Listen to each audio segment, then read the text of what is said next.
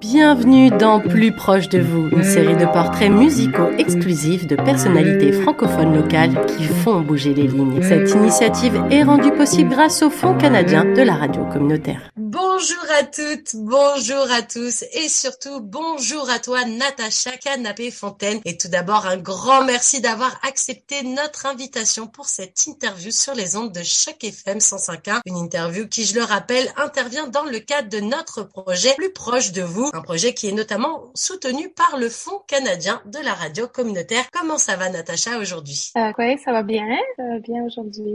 C'est une belle journée à Montréal. Bah moi, je suis très contente que tu sois avec nous aujourd'hui. Je sais que tu as un emploi du temps très serré, donc je suis ravie que tu aies pu euh, trouver un petit moment pour qu'on puisse faire justement ce portrait de toi. Alors avant toute chose, Natacha, est-ce que tu pourrais te présenter pour les auditeurs de Choc FM 105.1 qui te connaissent peut-être pas encore? Il y a peut-être encore des gens qui te connaissent pas encore, et ouais, mais leur faire un petit rapide tour de qui tu es et puis également nous dire d'où tu viens, où tu es née. Euh, mon nom est Natacha Canapé-Fontaine. Je suis une artiste euh, inou originaire de la communauté de Pessamit sur la Côte-Nord au Québec. Je suis d'abord connue comme poète. Euh, je me définis comme euh, artiste interdisciplinaire. Je suis beaucoup euh, entre les arts vivants, les arts de la scène, les arts littéraires, toujours en train de voguer en forme d'art là, ces formes d'expression. Puis surtout ces temps-ci, je fais de la musique également. Euh, donc, euh, je suis quelqu'un qui aime beaucoup être dans, dans, dans, dans les arts, dans l'expression, l'écriture et tout ça. Toujours dans la création, en fait. Ça, c'est moi. Alors, justement, tu parlais un petit peu d'où tu venais. Est-ce que tu te rappelles de bons souvenirs d'enfance et est-ce que tu pourrais partager quelques souvenirs d'enfance, justement, avec nous et avec les auditeurs de chaque FM 105.1? Oh, justement, récemment, j'étais dans l'Ouest, en Saskatchewan, pour un festival de performance euh, qui s'appelait le Palmmaker Performance Festival. Puis, c'était drôle parce que c'est sur euh, la réserve de Palmaker, euh, chez les Cris. Puis euh, c'est dans le nord de la Saskatchewan, puis c'est sûr, c'est très, très différent de la Côte-Nord. Mais il y a eu un moment où je marchais sur le site du festival, il y avait beaucoup d'arbres, de, de, beaucoup de sable aussi, puis il y avait un lac tout près. Mais étrangement, quand je suis descendue vers une partie du site du festival, il y avait beaucoup d'arbres, il y avait un chemin un peu en gravel, un peu en terre. Puis ça m'a rappelé tous les, les moments de mon enfance que j'ai passé avec mes grands-parents maternels. Puis c'est drôle parce que j'étais tellement loin de chez nous, mais j'avais l'impression d'être à la maison dans mon enfance, dans, dans mes moments préférés, parce que autour de Pessamit, il y avait des points ou des, des points de repère, je pourrais dire, pour ma communauté, où mes grands-parents des deux côtés avaient soit des, des chalets, des mini-chalets qu'ils avaient construits de leurs mains, ou euh, sinon mon grand-père paternel, lui, il allait chasser assez loin dans le bois. Mais je sais aujourd'hui, mes oncles, entre autres, vont à un certain endroit pas très loin de la, du village, euh, quand même à peut-être à une heure, deux heures de, de, route sur la gravelle dans le bois, mais ça m'a vraiment rappelé à quel point euh, je, je suis vraiment en fait d'avoir vécu ces moments-là. C'est pas tous les enfants nous maintenant qui ont des souvenirs dans le bois, qui ont des souvenirs avec leurs grands-parents dans le bois. On est, euh, je pense, de moins en moins à, à, fréquenter le territoire, surtout à Pessamit. Je me sens incroyablement chanceuse de pouvoir me rappeler de ça, de me rappeler aussi des odeurs euh, du castor, euh, du, lièvre, même des tartes aux fruits que mes, mes grands-mères faisaient et tout ça. Donc plein de souvenirs et d'odeurs et de, de saveurs vraiment. Justement parce que toi, tu as grandi aussi pas mal de temps avec tes grands-parents avant de revenir avec tes parents justement euh, à, à Bécomo euh, au, Québec justement. Mais euh, qu'est-ce que tu gardes justement de ces périodes un petit peu de avec tes grands-parents au milieu de, de, ces forêts, tout ça, puisque après la vie hors de la communauté c'était quand même assez différent. Puis je sais que toi tu as longtemps parlé la langue inou avant d'arriver au Québec. Toi tu parlais pas forcément le français, tu as dû l'apprendre à l'école, puis après ça s'est un plus en plus arrivé dans ta vie. Mais justement comment c'était à cette époque-là? Est-ce que justement c'était juste la communauté et que tu vivais comme en autarcie un petit peu dans cette communauté et tu as découvert un petit peu le reste ou alors tu avais quand même un peu d'altercation avec l'extérieur de la communauté? Euh, En fait, pendant longtemps, j'avais comme exploré mes souvenirs justement, puis aussi par rapport à quand moi je suis revenue dans mon village. En fait, ce qui s'est passé, c'est que euh, vers six ans, mes parents et moi, on a quitté le village pour aller dans la ville à côté, Bécomo. Puis euh, moi, je suis revenue à Pessamit à l'âge de 18 ans. Et pourtant, c'est seulement à 30 km de distance, mais comme on n'avait pas de voiture, on n'avait pas nécessairement les moyens, euh, on était assez, on était assez pauvres. Euh, il y a eu un long moment dans mon adolescence où je suis pas retournée dans mon village du tout, du tout. Même ma mère ou mes, mes, mes parents, c'était pas quelque chose qui les avait appelés, en fait. Je pense que c'était peut-être une question de survie, tu sais, c'était une question de dino en ville qui essaie de, de, de, de, vivre en ville puis de, de, de s'approprier peut-être même le milieu urbain en quelque sorte. Donc, c'est ce qui a provoqué chez moi la perte de ma langue maternelle, puis aussi même la déconnexion de ma culture. Je j'en connaissais pas beaucoup, alors que quand je m'en rends compte aujourd'hui, maintenant, quand je regarde mes parents, mais c'était des gens qui connaissaient vraiment la culture. Mais à l'époque, surtout dans les années 90, on était après la crise d'Oka, donc il y avait aucune, je pense, aucune fierté à parler de son identité, surtout après la crise d'Oka, qui a été un événement assez marquant pour plein de gens au Québec, surtout pour les autochtones, mais autant pour les Québécois. Euh, et moi qui, moi, j'étais pas au courant de ça, c'est sûr, j'étais trop jeune, mais rapidement, j'avais expérimenté le racisme, la discrimination à l'école primaire, à l'école secondaire, euh, quand, j'ai commencé à, à, évoluer beaucoup plus à Bécomo. Euh, mais c'est drôle parce que c'est au travers de ces moments-là vraiment difficiles, parce que la maison, c'est pas quelque chose de facile vu les circonstances. Et donc, j'étais devenue quelqu'un, alors que j'étais une enfant très, euh, je dirais même espiègle, un peu rebelle, un peu, tu sais, vraiment... Extravertie. place. Oui, c'est ça, extravertie, exactement. À partir d'un certain moment, je suis devenue très, très réservée, très muette même. Pendant longtemps, donc, je me suis maintenue dans une espèce de silence. Et c'est au travers, en fait, des cours de littérature à l'école, des cours d'art aussi, que j'ai commencé à comprendre que peut-être euh, je pouvais m'exprimer au travers de ben, ce qu'on appelait surtout à l'époque l'art plastique. Et c'est vraiment vers la fin de mon secondaire, j'ai commencé à écrire, j'ai commencé à, lire des livres aussi. Je me cachais dans la bibliothèque, je me mettais à lire plein de livres. Je me mettais à écrire finalement des, des histoires que je m'inventais, puis je m'étais vraiment projetée dans ces histoires-là. Donc pour moi, c'était comme une sorte d'évasion. Mais des fois, quand j'écris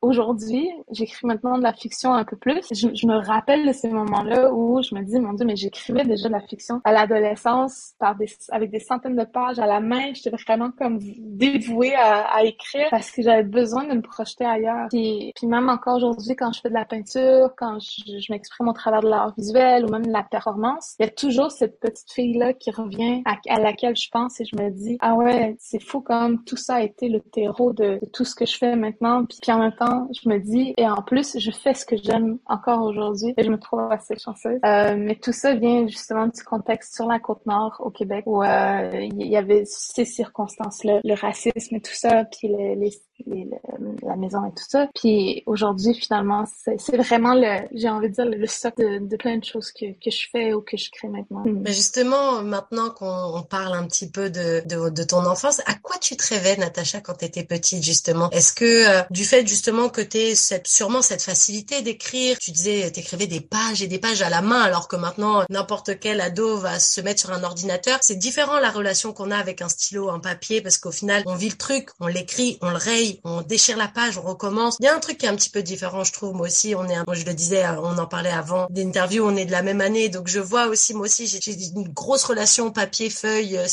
Je suis très à l'ancienne sur ces trucs-là. Mais voilà, maintenant, c'est vrai que les générations nouvelles, elles sont beaucoup plus à taper sur un écran, taper sur un ordinateur pour écrire. Mais du coup, toi, à cette époque-là, quand t'écrivais, tu te mettais dans les bibliothèques pour lire, justement, pour euh, t'imbiber de tous ces mots de savoir, d'histoire, x, y, justement. À quoi tu te rêvais? Est-ce que justement, tu te disais ah c'est tellement cool moi aussi je veux écrire des histoires ou alors euh, tu te rêvais peut-être dans un métier un peu plus entre guillemets classique je sais pas maîtresse d'école hôtesse de l'air ou alors un métier peut-être en lien avec euh, ta culture inou justement un métier euh, peut-être justement qu'il y a une activité, enfin, tu vois, comme, euh, je sais pas, quelqu'un qui fait des vêtements, quelqu'un qui euh, vend des fruits ou qui cultive des choses, quelque chose de peut-être plus en lien avec la terre et avec tes racines justement et nous. À quoi tu te rêvais exactement, Natacha, quand tu étais petite euh, En t'écoutant, ça m'a vraiment rappelé à quel point, à un certain moment, tu sais, il y avait un moment donné, à l'époque, on avait des cours je sais plus comment on appelait ça, de, je pense de croissance personnelle, un truc de même. C'est là où ils avaient le rôle à un moment donné, quand on était, je pense, en secondaire 4, de nous demander qu'est-ce qu'on voulait faire dans la vie pour nous aider à nous préparer à choisir un programme au cégep et éventuellement un programme à l'université pour savoir où aller euh, après l'école secondaire. Puis moi, les, choses devenaient tellement de plus en plus difficiles que je voyais mes notes baisser d'année en année. Fait avoir un simple diplôme secondaire devenait de plus en plus, c'est mon focus du moment en fait. C'est pas un risque, mais je sais pas comment appeler ça. C'est comme une espèce de point danger non plus mais tu sais, j'étais consciente que si j'avais pas mon diplôme d'études secondaires, quand j'étais dans la ville et tout ça, j'avais pas nécessairement de distraction, tu sais. Je, en tout cas, j'aurais pu risqué d'avoir le choix ou de devoir, sais, être obligé de finir mes études un peu plus tard après, par la suite, en sortant de l'école euh, secondaire. Puis en même temps,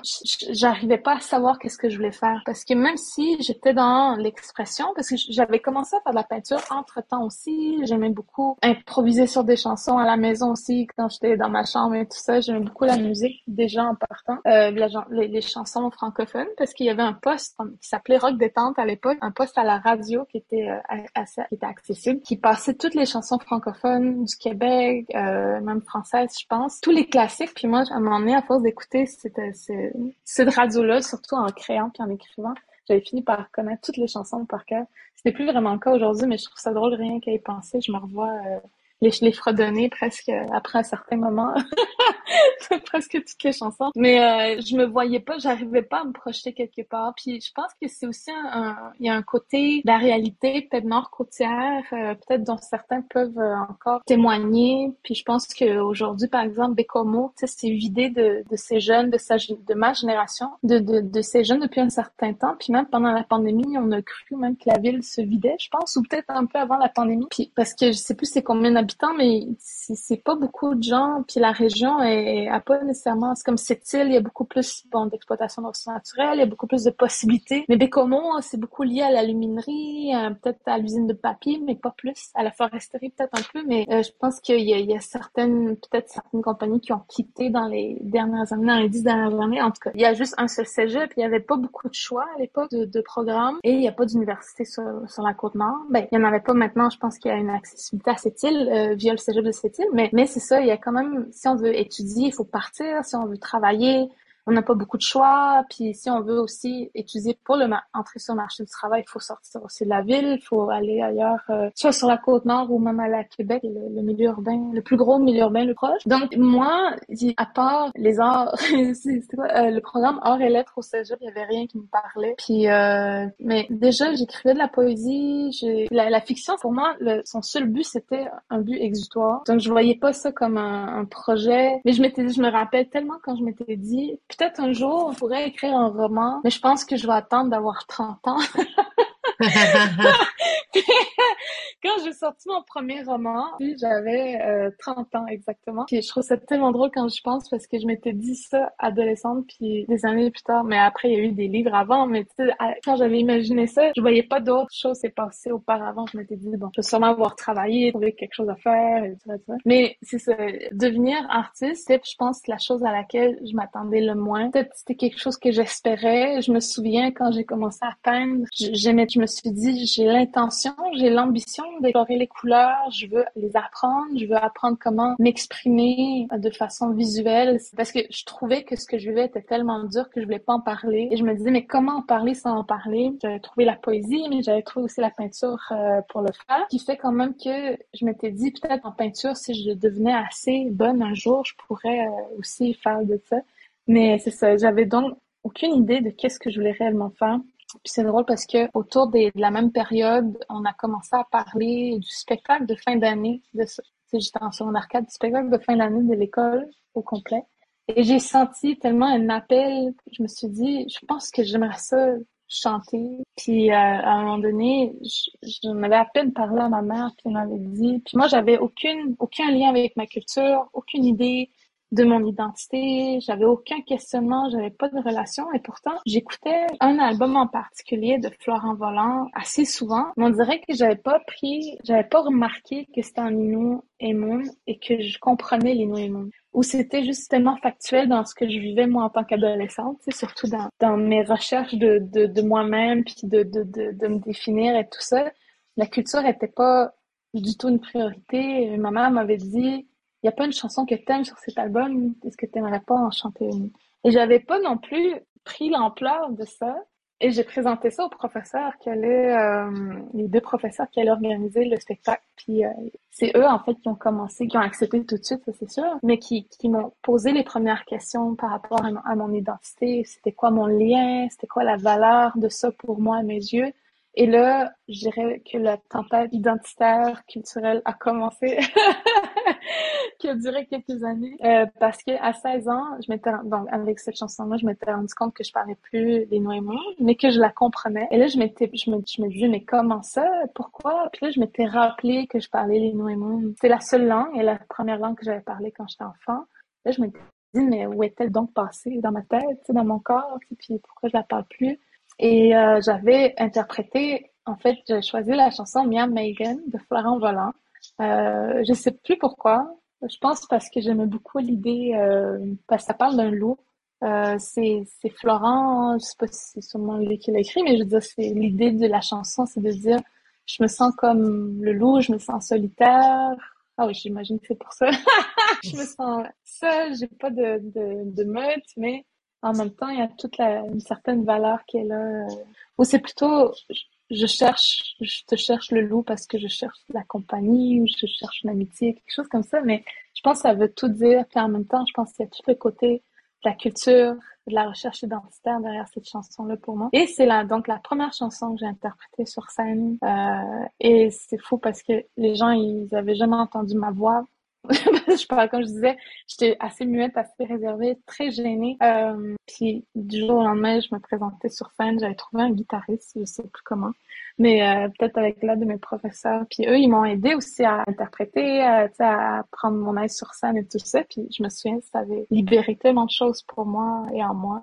Euh, et donc, je me rappellerai toujours de ce moment-là, qui est assez euh, très représentatif de ce qui se passe dans ma vie aujourd'hui. Bah justement, vu que j'avais pas prévu qu'on le fasse dans ce sens-là, parce qu'à la base, je t'avais demandé ton ordre musical et cette chanson est arrivée après. Mais vu qu'elle vient dans le fil de la conversation, on va tout de suite écouter un extrait de cette chanson de Florent Volant, Miam Meikad.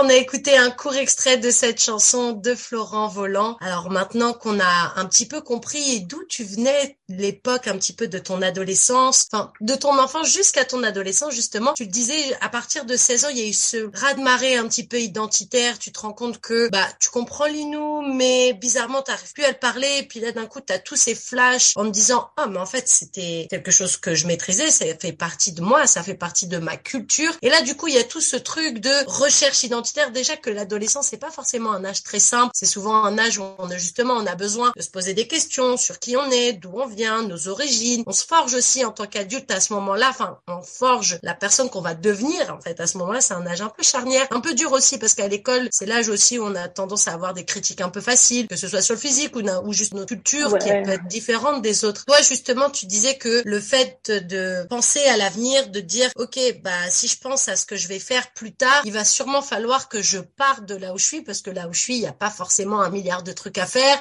Comme tu disais à Bekomo, euh, à un moment donné, c'est soit tu travailles dans les industries locales, soit bah tu prends ton sac et ta valise et tu vas autre part pour trouver du travail. Est-ce que justement cette peur, c'était pas aussi un rappel de ce déracinement peut-être quelque part de toi qui pars de ta communauté de Pessamite et justement qui fait un peu écho à ça en te disant oh là là, ben en fait c'est pas que j'ai peur, mais c'est juste que ça me rappelle entre guillemets un traumatisme où je vais devoir me déraciner encore une fois pour essayer de m'enraciner dans un endroit où je sais pas si ça va le faire en fait. Mais en fait, je pense même que je m'étais jamais sentie enracinée à Bécomo. C'est drôle parce que quand j'y retourne maintenant, je, je trouve ça, ce sentiment-là est assez différent parce que ben y a tous mes souvenirs d'enfance et d'adolescence, euh, tous les gens que j'ai connus, tous les gens que tu sais, il y a plein de gens qui sont encore là ou qui sont retournés.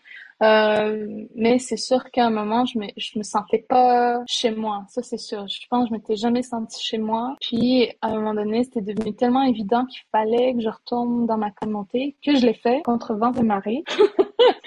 je, je sais plus encore comment je l'ai fait, mais euh, j'avais vécu même des crises personnelles parce que euh, après, j'avais quel âge quand on est dans mon village? Mais j'avais 18 ans, j'avais déjà 18 ans entamés. Puis j'avais essayé de, de, survivre dans la ville par moi-même. Je suis partie, ben, par la maison en temps. J'ai essayé de survivre, puis à un moment donné, je me suis dit, je pense que je serais... Ah, j'essayais justement de, de m'imaginer ailleurs, de me dire, Québec, je sais pas où. Euh, je m'étais dit, à un moment donné, je pense que je serais jamais capable de vraiment savoir ce que je veux si je retourne pas chez moi. C'était devenu tellement évident, puis c'est tellement, c'était tellement devenu un appel fort que je me suis dit, faut que je retourne chez moi. Puis je suis retournée dans mon village au début de 2010. J'avais presque 19 ans et je suis restée là. En fait, dès que je suis arrivée, je suis presque pas sortie de là pendant un an euh, avant d'entamer euh, finalement des études en art visuel à Rimouski. Il fallait que je redéménage. mais cette année-là, Pessamit a été, je pense, mais celle qui m'a forgé, ça c'est sûr, mais celle qui est encore à la base de tout, de tout ce que je sens peut-être comme stabilité en moi. Puis je parle en, en tant que en tant que côté identitaire, même côté de comment je me définis comme personne, parce qu'en fait, ce que j'ai découvert, c'est que j'ai redécouvert mon peuple. En fait, j'ai redécouvert les femmes de chez moi, j'ai redécouvert toute ma famille, j'ai reconnecté avec toutes mes familles, puis, puis de, de, mes cousins, ils sont nombreux de des côtés. Mes cousins, mes cousines, mes petites cousines, mes petits cousins, j'ai gardé aussi beaucoup mes petites cousines. j'ai adoré ce moment-là. Puis euh, j'ai reconnecté avec des grandes cousines beaucoup plus âgées. Euh, j'ai reconnecté avec mes tantes, mes grandes, ma grand, une, une grande tante aussi qui était la sœur de ma grand-mère. Ma grand-mère, je l'avais perdue assez jeune, j'avais 8 euh, ans. Mais quand je suis retournée dans mon village, quand je suis retournée dans mon village, j'ai reconnecté avec sa sœur qui était la proche de nous parce qu'elle avait d'autres frères et sœurs. Puis c'est elle, en fait, dernièrement, je repensais à elle. Puis je me rends compte à quel point elle m'a donné beaucoup. Elle m'a comme donné, pas nécessairement l'identité ou la culture, mais simplement d'être chez moi, puis de, me reconnecter à mes racines, simplement en étant là, c'est simplement en étant dans ma famille, avec ma famille, en famille, puis euh, même autour des enfants, autour des, tu sais, c'est, elle m'a appris beaucoup, beaucoup, beaucoup. Elle est décédée pendant la COVID récemment, puis ça faisait longtemps que je l'avais pas vue, mais c'est quelqu'un à qui je dois beaucoup. Même elle a accepté tout. Je, me dis, je, pense encore à, moi qui donc euh, 19 ans, on dirait que j'ai vécu ma crise d'adolescence beaucoup plus tard. Je l'ai vécu dans la communauté. j'ai fait, j'ai rencontré des amis, j'ai rencontré des gens qui, qui m'ont aussi euh, appris c'est quoi vivre dans la communauté, sais qu'est-ce que ça veut dire aussi, quoi aussi autant les bonheurs que les défis. Quand je retourne à Pessamit aujourd'hui, c'est sûr que je repense beaucoup à ces souvenirs-là. Mais tu sais, je suis retournée en 2010 pour y vivre, mais j'ai pas dit que j'avais passé déjà presque un été là l'année d'avant, en 2009. Puis les étés d'après, je suis retournée aussi 2011, à 2010, ah non 2010, 2011, 2012, je pense. C'est des années plus tard. Bon, j'ai essayé de retourner le plus souvent possible. Mais là, tu sais, je m'étais vraiment enracinée, puis c'est là que je me sentais vraiment chez moi. Et je pense que, je pense que maintenant, je sais, il y, a, il y a beaucoup de jeunes autochtones qui vivent un peu cette réalité-là, qui ont été élevés en ville aussi, dépendamment des circonstances, soit familiales, soit financières. Il y en a beaucoup comme moi qui, ont été élevés en milieu urbain et quand ils retournent dans leur village, ça peut provoquer toutes sortes de choses. Et en fait, moi, j'avais déjà, tu sais, je suis retournée en art visuel assez rapidement par la suite, mais j'avais déjà, le, je, sais pas comment appeler ça, le savoir d'expression, je sais pas comment appeler ça. Je pouvais, je savais comment m'exprimer, comment réfléchir, comment, tu sais, comment euh, vivre mes émotions, même si je les vivais de façon assez intensément. Mais donc j'avais toujours comme un recul et un regard sur qu'est-ce que je veux puis qu'est-ce que je qu'est-ce qui se passait dans ma vie ou dans la communauté. Puis quand je suis retournée aux études, euh, j'étais pleine finalement de tout ça. Et là, quand les gens me demandaient mais d'où viens-tu, là je pouvais répondre je viens de Pessamit. Et j'étais tellement comme je, sortais tellement de la, de la communauté, de la, de la res, j'ai envie de dire, que j'étais tellement juste tellement moi-même, tellement forte de moi-même que les gens ne comprenaient pas qui j'étais, quelle, quelle ma personnalité parce que j'étais j'étais extravagante. Euh, chez nous les gens on rit fort, on parle fort, on est, on peut être très réservé, mais on peut être très extravagant simplement parce qu'on est dans la, dans la, la vie, on est, on est vivant. Puis c'est fou parce que après Samy, je m'étais rendu compte en fait que en ville, on me disait souvent que j'étais trop intense, que je riais tout le temps pour rien, que j'étais bizarre. Tu sais, il y avait tellement de choses. Puis surtout en tant que jeune femme, il y avait des choses que dont je me, je me rendais compte dans les dernières années que c'était en plus, il y avait cette couche-là de plus, au-delà aussi du racisme. Mais il y a le fait de d'être femme là-dedans. Et là, je me suis rendu compte chez moi en fait que tout le monde était comme moi. Je suis comme tout le monde. Je suis comme les gens de mon village. donc quand je sortais juste comme, j'avais aucune limite. et, et j'étais très fière de dire que j'étais Inou parce que là, je comprenais d'où aussi, puis je connaissais les gens et je comprenais mon village et je me suis dit, mais c'est là où je me sens chez moi. Même encore aujourd'hui, j'habite à Montréal depuis dix ans, mais là où je me sens vraiment chez moi, c'est dans mon village. Donc, en gros, il y, a, y avait tout ça. Mais est-ce que justement, c'est ça aussi, Natacha, le fait d'être revenu dans ton village autour de gens qui te ressemblent, en fait, qui te pointent pas du doigt en disant, elle, mais elle est bizarre, en fait. De pas avoir justement l'étiquette de celle qui est différente. Est-ce que justement d'être revenu, d'avoir euh, été imbibé au final de cette culture, c'est ça qui t'a permis de sauter le pas et de commencer à écrire notamment ton premier recueil en 2012. Est-ce que c'est à ce moment-là où tu t'es dit, bah en fait, ça y est, tous les liens se connectent. C'est comme, euh, tu sais, jeux avec les dots, dots, dots, où tu dois relier tous les points. Au début, c'est juste une page plein de points et ça veut rien dire. Et puis au final, une fois qu'on a fait tous les points dans le bon ordre et qu'on a mis du sens là-dedans, bah d'un coup, il y a une image qui se passe, enfin qui arrive et on se dit, ah, mais c'était ça en fait. Tu vois, est-ce que c'est ça au final qui a été un petit peu l'élément déclencheur pour toi pour te dire, bah ça y est en fait, toutes les questions, que je me posais depuis si longtemps, qui j'étais, comment j'étais, ce que j'allais faire de ma vie, et ben maintenant ça a du sens et je peux enfin me lancer dans ce que j'aime vraiment et ce que t'aimais vraiment en fait, bah c'était déjà écrire. Mais oui, absolument, c'est exactement ça. Puis donc après, j'arrive à Rimouski, j'entends mes études en art visuel. Là, tout de suite, on me demande de développer une démarche artistique pour, pour que ça puisse nous soutenir mais tout le long de nos études et tout ça. Puis tout de suite, c'était euh, mon village, Pessamit, mon identité, comment la retrouver? Parce que oui, j'ai été chez moi, mais je n'avais pas fini d'en savoir plus et plus encore sur ma culture, être à la maison, mais tu sais, il y a aussi le fait, 2010, les Inuits ont une relation avec la culture ancestrale, avec la culture qui, qui, qui bon, déjà un peu différente comparée à aujourd'hui, mais qui était aussi très différente comparée dans les années 70 et tout ça, et, et pendant donc, une centaine d'années quand Pessamit a été créé, et avec tout l'impact des prêtres, des, des pensionnats et tout ça, tu sais, la, la relation, elle a changé au cours du temps, donc il y avait, c'est là, je dirais, j'ai entamé moi-même mon propre cheminement qui jusqu'à aujourd'hui donc est, maintenant, j'ai envie de dire hyper développé dans ce, mais pas dans ce sens-là, mais un peu comment le dire, mais beaucoup plus approfondi. Mais à l'époque, il fallait que je commence à poser les bases de, de ma recherche, de, de ma démarche et de ma relation avec mon identité et ma culture. Et, et en fait, ces deux années-là à Rimouski en art visuel, j'ai eu des profs euh, extraordinaires qui ont compris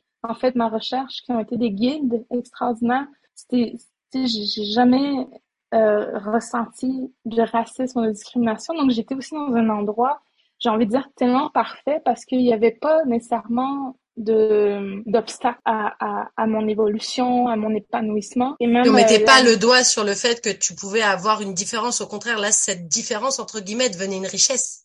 Exactement. Puis même l'année d'après, il a commencé à avoir des publications sur l'art autochtone contemporain. Euh, à partir de 2011, là, on a commencé à avoir plus de, documents, de publications. Et eux, ils venaient m'apporter ces choses-là, puis ils me guidaient comment, si tu veux, tu peux faire une recherche sur un artiste, si tu fais une recherche sur le web et tout ça. Puis c'est là que j'ai j'ai j'ai euh, ben, j'ai appris à connaître Nadia Mir, euh, Rebecca Belmore par mes recherches sur le web et j'ai fait mes travaux sur leurs travaux. Euh, et c'est là, en fait, que j'ai toujours été euh, au fût de l'art autochtone contemporain, mais grâce non seulement à un professeur, mais aussi au fait que tout de suite, quand j'étais aux études, on m'a amené là, puis j'ai été formée comme ça, puis aussi formée à, à, réfléchir mon lien avec toutes ces choses-là. Puis la poésie était en parallèle parce que on m'avait offert entre-temps le premier recueil de Joséphine Bacon et, Joséphine venait répondre ou confirmer tellement de questions, de questionnements que j'avais durant mes recherches. Euh, puis moi, je faisais de la peinture, c'était vraiment ça mon, mon, mon créneau. Euh, donc moi, je voulais devenir peintre. Puis là, je trouvais que ça allait bien. Fait que je m'étais dit, ben, c'est ça que je vais faire dans ma vie. Puis en fait, je faisais aussi du théâtre en parallèle et par le théâtre, par les gens que je connaissais dans le, dans, dans le théâtre euh, au cégep, j'avais rencontré des gens qui, eux, faisaient du slam dans les bars. Et là, à un moment donné, j'avais vu des, des, affiches dans la rue et tout ça, et je me suis dit, mais je vais, je veux aller voir c'est quoi, je comprends pas c'est quoi, du slam. Puis c'est là que j'ai vu, en fait, à quoi ça ressemblait un soir, et je suis revenue chez moi avec tous les mots qui, qui défilaient dans ma tête, les rythmes et tout ça, la musicalité, tout ça. Et j'ai commencé à écrire du slam. Euh, j'avais déjà écrit de la poésie pendant que je peignais, et donc tout d'un coup, c'est devenu hyper comme j'étais dans la création totale constamment. Euh, et c'est sûr que c'était à propos de mon identité, à propos de mon village. Une fois, quelqu'un m'a dit dans une soirée, si jamais tu n'as pas d'idée de sujet, mais peut-être que toi, tu peux nous parler de ton identité ou à quoi ressemble ta communauté, parce que nous, on sait rien. on, veut en savoir plus, tu sais. Puis, puis c'est fou parce que c'est 2011, surtout cette année charnière-là où je commence à, à créer des slams et des poèmes, puis à m'exprimer euh, haut et fort, puis à apprendre à le faire. Euh, et 2012 arrive, j'étais déjà dans, dans, dans cette, euh, dans cette évolution-là assez rapide. Puis je finissais les études. Euh, mais ensuite, la grève étudiante est arrivée, donc j'ai jamais nécessairement obtenu le diplôme collégial euh, parce que j'ai pas fini finalement avec toute la pression qu'il y avait à l'époque et tout ça. Mais pendant la grève, j'avais terminé euh, mes premiers poèmes. Euh, puis, c'est quoi j'allais dire? Puis 2012, bon, il y a eu l'événement, le mouvement I Don't Know pan-canadien, qui est né. Et là, j'ai décidé de, rejoindre puis d'aller faire des manifs à, Rimouski, mais aussi à Montréal. Et donc, tout le côté militant a commencé à ce moment-là aussi. Et pour moi, donc, j'étais vraiment dans un moment où j'étais juste, non seulement dans la découverte, mais aussi comme j'étais en train d'en apprendre plus pour pouvoir mieux transmettre sur mon identité, sur mes observations, mes réflexions, autant politiques, autant identitaires, autant euh, de, de, de, mes réflexions sur la société et tout ça, autant j'en apprenais, autant je, développais des réflexions tout de suite, euh, puis je les partageais, j'étais dans un mouvement de transmission. Puis euh, cette année-là est arrivée, ce mouvement-là est arrivé, je me suis dit, à un certain moment, euh, j'avais fini l'école, je voulais rester à Rimouski parce que j'avais vraiment tous ces gens-là. Il y avait le milieu culturel qui, qui était vivant, puis c'était quelque chose d'assez unique, surtout au Québec, d'avoir un milieu culturel aussi vivant parce que le slam était un peu partout au Québec, puis ça prenait de plus en plus de l'ampleur. Au Québec aussi, euh, à Montréal, il y avait de plus en plus des compétitions. Il y avait le Grand Slam France-Québec que j'ai jamais fait, j'avais choisi de jamais le faire. Mais, euh, mais tout ça, je me suis dit, ah, il y a peut-être, j'avais peut-être l'intention de, d'approfondir l'art du slam euh, et de l'expression, finalement, l'expression politique, peut-être, beaucoup plus. Mais quand j'ai vu le mouvement, à moi, j'avais, tu sais, je venais de vivre un moment en retournant dans ma communauté comme, OK, je, je, je retourne à mes racines, mais je retourne à mon peuple et je m'entoure des gens de chez moi. Je m'entoure des gens comme moi. Mais quand j'ai vu le mouvement Adore-moi qui a été créé par des femmes autochtones, euh, qui a pris de l'ampleur, qui est arrivé à Montréal, oui, à Rimouski, mais j'étais presque la seule autochtone euh, que je connaissais, j'ai envie de dire.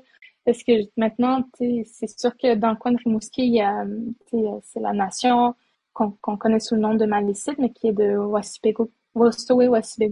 Mais il y avait peut-être des, personnes Wostowe qui étaient dans les manifs aussi, mais peut-être je le saurais jamais. Mais donc, j'étais comme la seule personne autochtone que, donc, je connaissais. C'est une drôle de phrase, mais, mais je me suis dit, je pense que j'ai besoin de me retrouver avec des militantes autochtones qui vont m'apprendre aussi euh, l'histoire du militantisme, l'histoire des résistances des Premières Nations et tout ça. Puis, j'ai fait le choix, donc, début 2013, de déménager à Montréal. Et aussi, j'avais de plus en plus de, de ça, ça c'est le début j'ai envie de, si je peux appeler ça une carrière de travailleur autonome. Quand je suis allée vivre à Montréal, j'ai, j'ai, j'ai essayé de trouver comme un petit, un, petit job, mais finalement, je suis devenue euh, freelance. j'ai commencé euh, à faire des conférences dans les écoles, j'ai commencé à faire des soirées slam, je vivais de ça. Euh, je commençais à faire des lectures de poésie un peu partout, puis je vivais de ça aussi. Donc, c'était, je, commençais vraiment à être... Puis comme il y avait Allo au je m'étais renseignée, je m'étais éduquée rapidement sur tout ça, sur toutes les luttes et tout ça, puis j'avais envie d'en parler autour de moi où là c'était possible parce que je me suis dit on n'est pas beaucoup à pouvoir en, discuter, donc euh, je me suis dit je m'offre à contribuer au mouvement puis à faire connaître le mouvement euh, pan-canadien au Québec. Et c'est là où j'ai eu aussi mes années les plus euh, les plus intenses, les plus chargées. Donc tout le début de ma carrière, entre 2012 à j'ai envie de dire 2016-2017, ça a été le plus intense. Mais c'est ça, j'étais aussi comme travailleur, nouvellement travailleur autonome, j'étais encore en train d'apprendre comment faire ça, mais comment vivre de, de, de mon travail. Et donc, euh, puis en même temps, c'était des années après à de moments qui étaient aussi intenses côté euh, reconnaissance des Premières Nations, euh, apprendre, rééducation sur les sons des Premières Nations. Il y avait vraiment toutes ces choses-là qui se passaient. Puis aujourd'hui, je dirais que je suis beaucoup plus euh, plus à la maison, plus en train de créer, plus en train d'imaginer des projets d'écriture, des projets de, théâtre, des projets de danse, même avec des, collaborateurs, collabor collaboratrices. Puis, euh, puis en même temps, je, me dis, il y a encore tellement de choses à faire. simplement pour développer ce que je crois être ce qui, ce qui est en train de devenir la culture inou contemporaine. Et pour moi, ça c'est devenu vraiment mon, mon focus en ce moment. Mais euh, tout ça avant est la base de, de là où je suis maintenant. Alors justement, avant qu'on continue un petit peu à parler du fil de ta vie, il y a une chanson que j'aimerais euh, qu'on passe tout de suite. C'est une chanson d'Ariane Moffat. Elle s'appelle Point de mire. Est-ce que tu peux nous expliquer pourquoi cette chanson a fait battre ton cœur, Natacha? Oui, j'étais, euh, comme j'expliquais tantôt, j'écoutais beaucoup la, la, la, radio. Et si je me rappelle bien, il faudrait que je me souvienne à quel moment cette chanson est sortie. Euh, je, prends une petite minute de recherche. Ah, elle est sortie en 2002, donc j'avais euh, 11, 12 ans, 12, 13 ans, c'est vrai. Puis euh, je, me rappelle, je sais pas pourquoi, ça, ça, ça a comme coïncidé avec l'arrivée de mes règles. Euh, pour moi, c'est pas un sujet tabou. Fait que l'arrivée de mes règles, un peu cette année-là, euh, Point de mire était comme une chanson de, je sais pas, je la trouvais tellement bonne, tellement bien écrite. Euh, je, tout de suite, je l'ai adorée. Je prends un moment encore pour essayer de sortir les paroles devant mes yeux, sans que le démarre. Euh, je vais juste revoir les paroles. Ah oui, c'est ça, ben c'est ça. Donc, j'allais avoir mes règles. Moi, j'ai toujours été quelqu'un de très romantique, surtout quand j'étais adolescente. Moi, l'amour, c'est pour ça que je lisais des livres constamment. je me projetais dans les histoires d'amour, puis je voulais en écrire aussi. C'est drôle parce que j'en écris pas vraiment beaucoup aujourd'hui, parce que c'est plus quelque chose qui m'intéresse, mais... mais c'est comme si, euh, avec Aaron Moffat, je commençais aussi à, comprendre euh, mes désirs de ben, de, de jeune femme en devenir. Bon, j'avais 12-13 ans, mais puis aussi comme qu'est-ce que je voudrais euh, pour moi-même? Ben, pour moi, cette chanson représente ça. Puis même encore aujourd'hui, quand je réécoute ce premier album d'Aren Moffat, euh, c'était le tout début de sa carrière euh, à elle aussi. Puis je l'ai rencontré il y a quelques années. On est, on est, j'ose dire, je pense qu'on est devenus proches. On n'est pas des, proches amis, j'ai envie de dire, mais quand je la vois, je me sens très proche d'elle. Il y a comme quelque chose qu'on partage, j'ai l'impression. Puis c'est une personne que j'admire et que j'adore. Puis ce premier album-là, encore aujourd'hui, quand je l'écoute, je me dis, c'est vraiment une belle écriture, des images très fortes, puis une très grande poésie aussi. Et donc, moi, ça marque mon adolescence parce que je l'ai écoutée jusqu'à très tard, euh, cette chanson-là. Ben justement, on va pouvoir la faire euh, écouter ou réécouter aux auditeurs de chaque FM 105.1, Ariane Moffat, point de mire.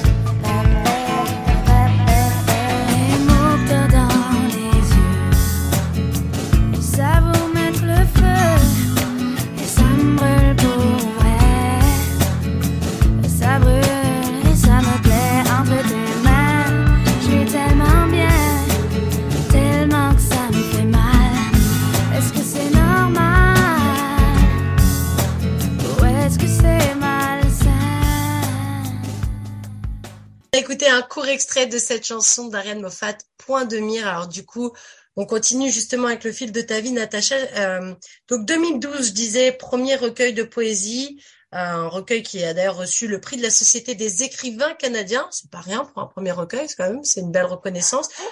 2014, tu publies un nouvel, euh, un nouveau, un nouveau livre de poésie qui est finaliste du prix Émile Nelligan. Donc pareil, encore une fois, reconnaissance du public. Est-ce que justement le fait d'enchaîner, parce que 2012, 2014, 2016, un autre livre finaliste au prix, euh, au Grand Prix du Salon du Livre de Montréal, euh, 2018 aussi, un nouveau, euh, un nouveau recueil de poésie. Qu'est-ce que ça fait de se dire, waouh, euh, au final, ce que je fais, ça plaît. D'une, ça me plaît, et de deux, ça plaît au public. J'enchaîne les projets les uns après les autres, ça fonctionne. Puis tu continues de trouver aussi cette flamme aussi, parce que des fois, il y a ce truc de je fais quelque chose qui me plaît, mais au fur et à mesure, bah, la petite flamme, elle s'éteint, on trouve plus forcément la passion pour le faire. 2012, 2014, 2016, 2018, tous les ans, tu es hyper constante dans ton écriture. Qu'est-ce qui t'a justement motivé? Est-ce que c'est la reconnaissance de voir que justement le public était autour de toi et que ça fonctionnait? Ou alors c'est juste que tu avais encore plein de choses à dire?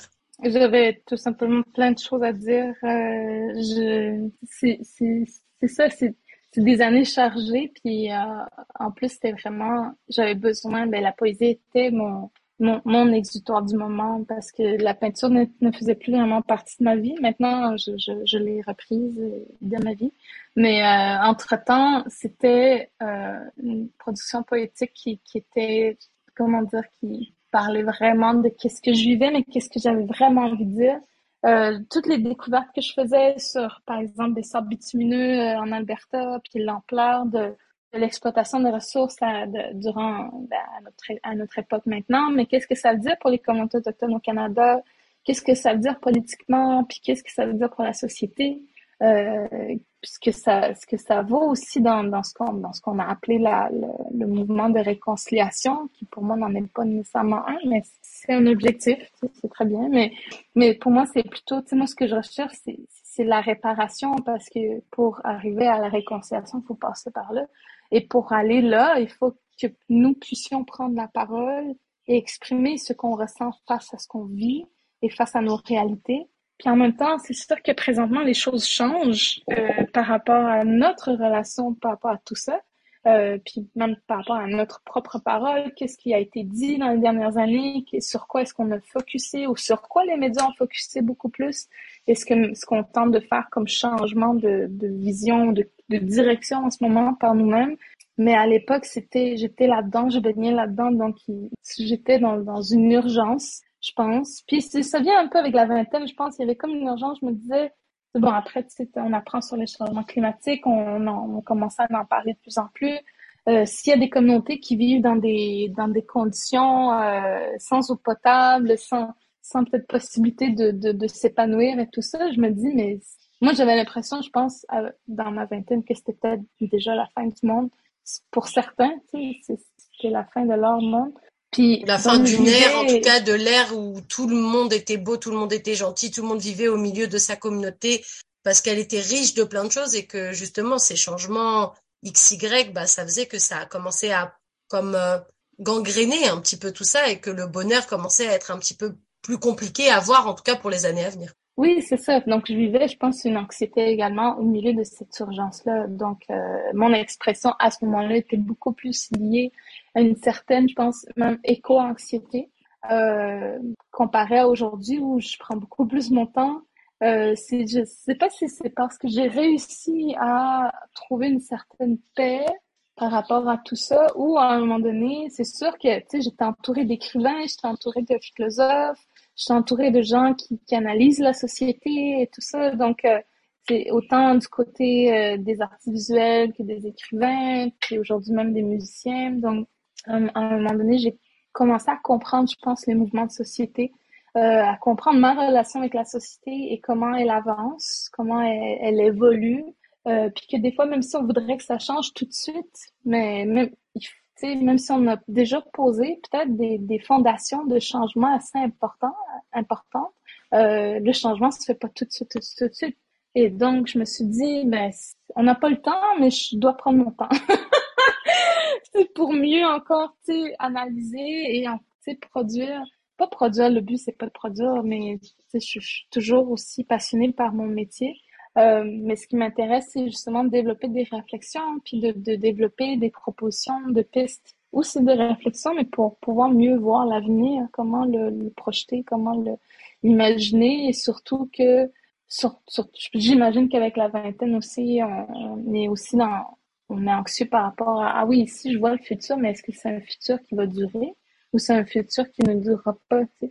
Et mais aujourd'hui, c'est sûr que bon, je me pose encore cette question-là. Je pense que c'est aussi euh, distinct pour, c'est, c'est, pour pour ma génération, euh, puis les plus jeunes. Mais en ce moment, je me dis, ok, il faut quand même que je prenne le temps de, de développer non seulement ce que je veux faire pour ma culture à moi, pour mon peuple, pour euh, pour les pour nos cultures contemporaines, mais ce que je veux faire pour la société. Puis c'est une question que je me pose encore présentement, c'est ce que je veux continuer aussi à contribuer à la société québécoise à ma façon, sans vouloir prétendre quoi que ce soit, mais par exemple j'ai vu le, l'ampleur de quoi je te salue euh, et, ce qu'on en a fait, ce qu'on a pu en faire, ce que, ce que ça nous a amené, euh, Denis et moi, à, faire, euh, et ce que ça m'a amené, moi, comme richesse de, de, de pouvoir, de réflexion pour moi-même, pour, pour réfléchir et me questionner sur ma place en société, qui en plus, je pense, pour moi, une sorte de, de question philosophique assez importante que chaque humain, à un moment donné, se, se pose, mais que moi, je me, je me trouve à non seulement devoir me poser, vu l'ampleur de qu'est-ce qui s'est passé dans ma vie, qui, qui était complètement inattendu dès le départ, mais je me dis qu'est-ce que j'en fais, qu'est-ce que je veux faire avec ça? Puis en ce moment, je, travaille sur un essai et, où, où, je me pose cette question-là constamment dans chaque chaque chapitre que j'essaie de développer, je me pose cette question-là. Euh, je suis là-dedans. Puis en musique, je suis dans, dans une création. Je me dis qu'est-ce que j'ai envie que, comment est-ce que je peux contribuer au bien-être des miens en leur donnant de la musique qui peut, qui peut leur plaire ou qui peut leur faire du bien? Euh, je, je, suis vraiment là-dedans. Puis en peinture, ben, je me, c'est surtout pour moi que je fais ça. justement, tu m'enlèves un petit peu les, les, mots de la bouche, Natacha. J'allais justement te demander parce que on arrive déjà à la fin de cette interview. Ça passe vite quand, quand on s'amuse. Hein, c'est toujours comme ça. Mais euh, justement, qu'est-ce sur quoi tu travailles justement? Sur quoi se portent tes réflexions? Comment on va pouvoir te retrouver? Est-ce qu'on va être surpris de te retrouver dans certains projets bientôt? Et justement, est-ce que cette euh, éco-anxiété aussi, elle se calme au fur et à mesure? Parce que des fois, plus on se pose des questions, plus on entretient certaines choses. Et quand on travaille sur certains projets, forcément, on met le fauve poudre parce qu'on se met en place dans un truc où on se dit ok j'ai envie de parler de ça. Et du coup des fois ça ravive certains certaines angoisses ou certains souvenirs ou certains peu importe. Donc justement quels sont un petit peu tes projets Natacha et où est-ce qu'on va pouvoir te voir? Alors je me doute que des fois il y a des il y a des secrets d'artistes on va pas pouvoir tout dire. Mais euh, est-ce que tu peux nous parler un petit peu de où et comment on va pouvoir te retrouver dans les prochaines semaines mois ou années à venir? Euh, là je travaille sur de nouvelles chansons mais c'est drôle parce que mon deuxième EP vient de sortir euh, au mois de juillet. Puis euh, j'espère que les gens vont l'apprécier. Euh, mais je travaille sur des nouvelles chansons. Puis j'imagine déjà le deuxième spectacle qui va suivre celui avec lequel Manuel Gass et moi on a tourné. On est à Toronto même l'année dernière avec ce spectacle-là qui s'appelle Lui Mondain, Je veux marcher. Puis euh, pour le prochain, j'imagine un peu plus de spoken words. C'est ça que je peux euh, dire pour l'instant. Toujours avec Manuel Gass à la musique.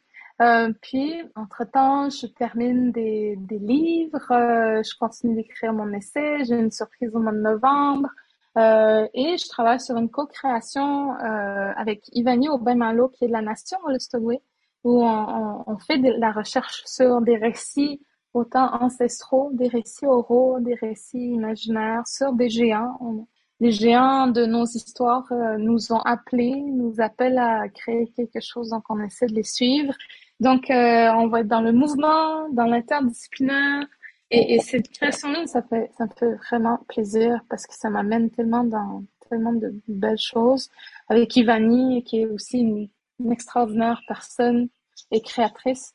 Euh, puis euh, entre-temps, ben, j'évolue sur des sur des projets dont je ne peux euh, dire quoi que ce soit, mais vous allez les voir au fil des prochaines années. Vous allez voir à quel point je travaille fort. bah justement, avant qu'on se quitte, Natacha, est-ce que tu peux rappeler aux auditeurs de chaque FM 105.1 ton site internet, tes réseaux sociaux, comment on te retrouve au quotidien justement pour ne pas perdre le fil un petit peu de tout ce que tu fais? Euh, vous pouvez euh, donc me trouver sur mon site internet euh, natachacanapéfontaine.ca. Euh, il y a toujours des informations là-dessus sur les spectacles sur lesquels je travaille, sur lesquels je tourne ou qui est possible de tourner, de continuer à tourner. Euh, il y a aussi ma musique, mes livres, mes, mes traductions. Je fais de la traduction, c'est vrai, des fois, j'oublie. Puis, vous pouvez aussi éventuellement avoir mes dates de spectacle ou mes dates de rendez-vous en public et sinon, quoi d'autre euh, vous pouvez me suivre aussi sur ma page Facebook, Natacha Canapé Fontaine, euh, où il y a surtout beaucoup d'informations en direct de qu'est-ce que je fais. Euh, cet été, je m'en vais euh, au festival en chanson de Petite Vallée, si vous avez, si jamais vous avez envie, envie de faire le, voyage jusqu'en Gaspésie. Puis juste après, je m'en vais au festival Innu Nogomu, qui est un extraordinaire festival Innu à Maliotenam sur la côte nord qui est aussi un des premiers festivals euh, autochtones en Amérique du Nord. Donc, il faut euh, prendre soin de cette richesse en, en, en y allant puis en, en, supportant les artistes autochtones et non autochtones qui viennent nous voir. Puis, euh, à part ça, quoi d'autre? Euh, ben, c'est ça. ben, J'espère que les auditeurs de Choc FM 105.1 auront pris note de tous ces rendez-vous et surtout de tes réseaux sociaux pour ne perdre aucune miette de toute ton actualité. En tout cas, un grand merci encore Natacha Canapé Fontaine pour avoir pris le temps de raconter un petit peu le fil de ta vie. Je pense que plein de personnes, euh, des auditeurs de Choc FM 105 ans auront appris plein de choses. Et puis aussi, je trouve que ce mouvement, cette fierté de ses origines, c'est quelque chose de beau parce que des fois, c'est quelque chose qui se perd un petit peu avec le temps. On est rempli de technologie, comme tu dis, la vie, ça va vite. Et des fois, c'est bien de prendre le temps, justement, de se rappeler de plein de choses. Donc, merci encore une fois d'avoir pris le temps d'être avec nous aujourd'hui. C'était donc Natacha Canapé Fontaine avec nous, avec euh, Nathalie Salmeron au micro dans Plus proche de vous. Un projet qui, je vous le rappelle, est soutenu par le Fonds canadien de la radio communautaire et nous, on va se quitter avec une chanson de ta sélection de Richard Desjardins qui s'appelle Natak. Merci beaucoup.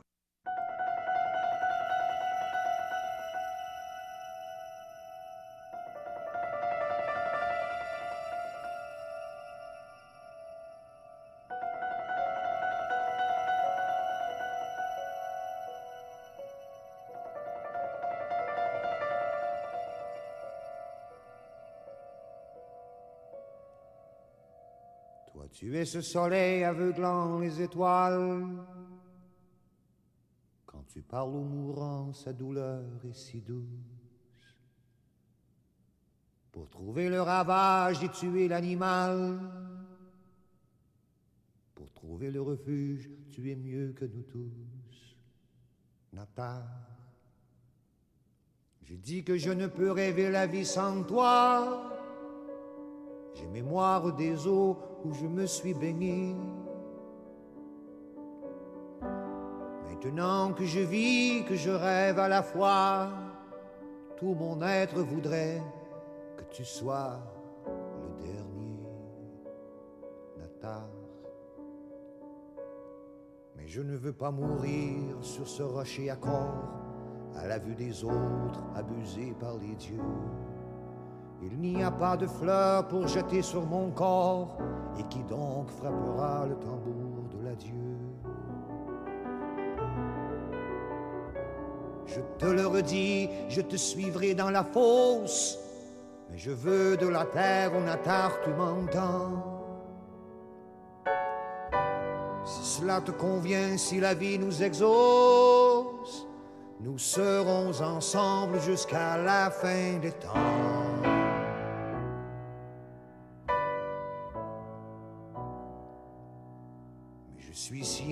La lumière retarde un peu plus chaque jour, ton silence m'opprime.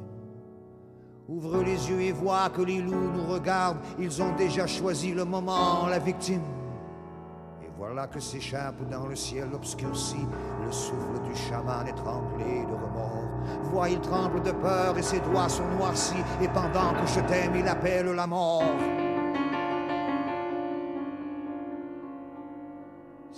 Mort se hasarde à souffler jusqu'ici, dans ces brumes finales où s'achève le monde? Sois certain qu'elle ne viendra pas que pour lui. Cachons bien nos blessures, elle s'en vient pour le nombre. Au Natar bien-aimé, moi mon cœur a conclu. Moi je meurs de mourir dans ce funeste camp. Oui, nous sommes perdus comme nul ne le fut. Oui, nous sommes perdus, mais encore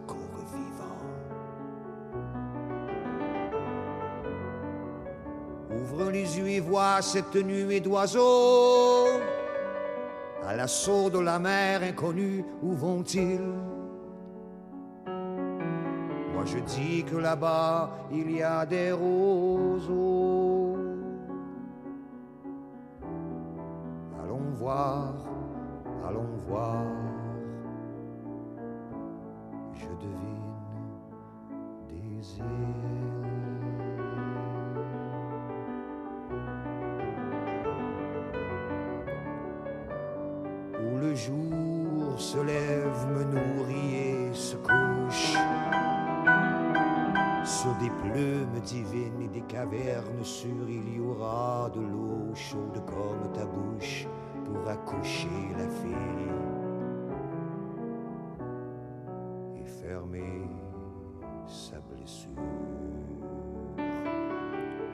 À ton signe, à t'avoir recueilli sous tes lances, des troupeaux de bisons réclamant sacrifice. Et quand éclatera la lune d'abondance,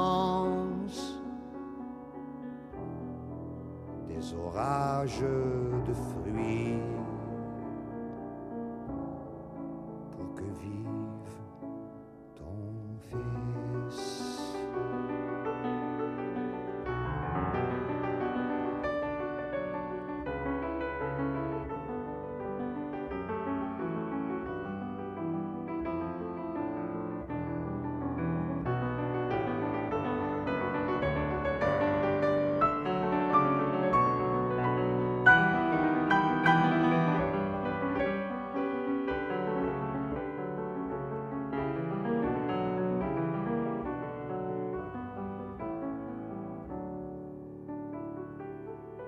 destin, le mien, nous ne mangerons plus. Nous irons frayer aux savanes intérieures. Et tu enflammeras mon désir pur et nu. Que je hurle ta joie, que tu craches mon cœur.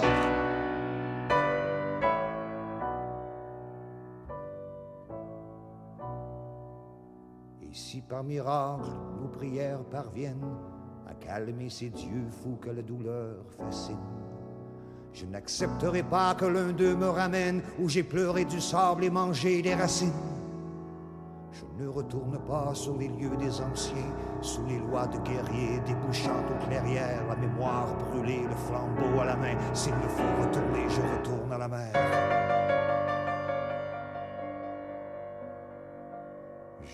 Jeune natar comme un fan dans l'aurore et la vive de moi et voudrait que tu viennes. Réveillons la horde, je l'entends qu'il implore.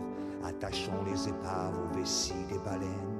Nous serons les premiers à goûter aux amandes. Traversons, traversons, amenons qui le veut. Oh, aime-moi. Ventre veut fendre, je suis pleine natar, je suis pleine natar.